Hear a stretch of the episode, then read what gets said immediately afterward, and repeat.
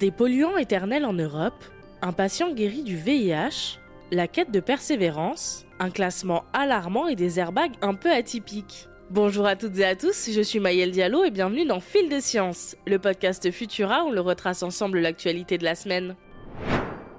Le mois dernier, l'ONG Génération Future alertait sur la contamination de l'environnement au PFAS en France. On apprenait alors que presque tous les départements étaient touchés par cette pollution chimique. Cette fois, c'est le projet d'enquête Forever Pollution Project qui publie des résultats alarmants sur de nombreuses zones européennes touchées par la pollution au PFAS.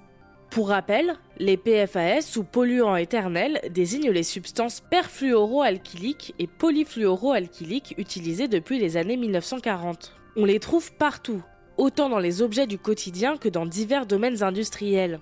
Problème, les PFAS ne se dégradent pas dans l'environnement qu'ils ont pénétré que ce soit des sols, de l'eau ou des sédiments, et peuvent se retrouver partout, notamment dans les eaux souterraines.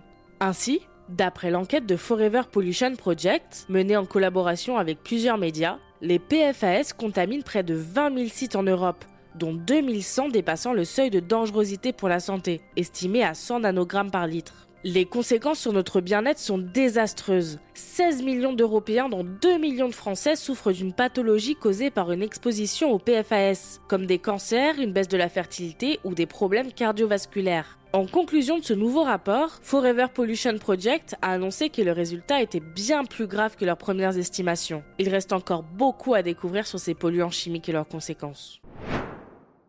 Après Londres en 2020 et Berlin en 2011, c'est à Düsseldorf en Allemagne qu'un patient a été déclaré guéri du VIH. Alors qu'il était sous thérapie rétrovirale, ce cocktail de médicaments qui évite que le virus se multiplie, le patient a contracté une leucémie. Malgré une première chimiothérapie, son cancer est malheureusement revenu. Mais après une grève de moelle osseuse et une nouvelle chimiothérapie et l'injection de cellules souches de son donneur, il vient à bout de la maladie. Pourquoi on vous parle de sa leucémie? Eh bien parce qu'après sa greffe, les médecins ont constaté que les traces du VIH se faisaient de plus en plus rares et avaient même disparu de ses cellules sanguines. Il est aujourd'hui considéré comme officiellement guéri et a pu arrêter son traitement rétroviral.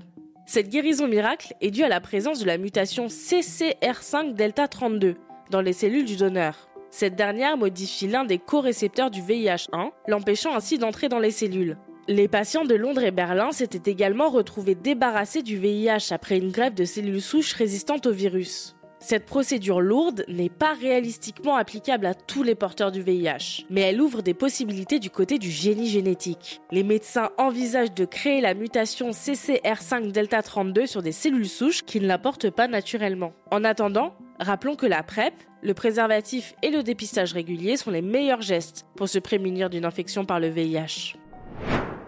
Voilà deux ans que le rover Perseverance parcourt les étendues de sable martiennes et pour l'instant, il n'y a pas trouvé de potentielles traces de vie. D'après des astrobiologistes de l'université de Cornell aux États-Unis, les instruments actuels pourraient tout simplement ne pas être assez sensibles pour détecter de la matière organique d'origine biologique dans les roches de la planète rouge. C'est en observant des roches sédimentaires du désert d'Atacama au Chili, qui est plutôt proche de Mars géologiquement parlant, que ces chercheurs sont arrivés à cette conclusion. Ils y ont trouvé de nombreux micro-organismes, mais seulement parce qu'ils étaient équipés de matériel de pointe. Cela les a menés à penser que de faux négatifs dans la recherche de vie sur Mars étaient possibles, à cause des instruments actuels, tout simplement pas assez performants. Selon les astrobiologistes de Cornell, il faudrait donc soit envoyer des outils plus complexes sur Mars, soit ramener des échantillons martiens sur Terre, où ils pourront être analysés en détail. La deuxième option a justement été choisie par la NASA puisque les échantillons que Perseverance a collectés sur le sol martien devraient être récupérés par la mission Mars Sample Return.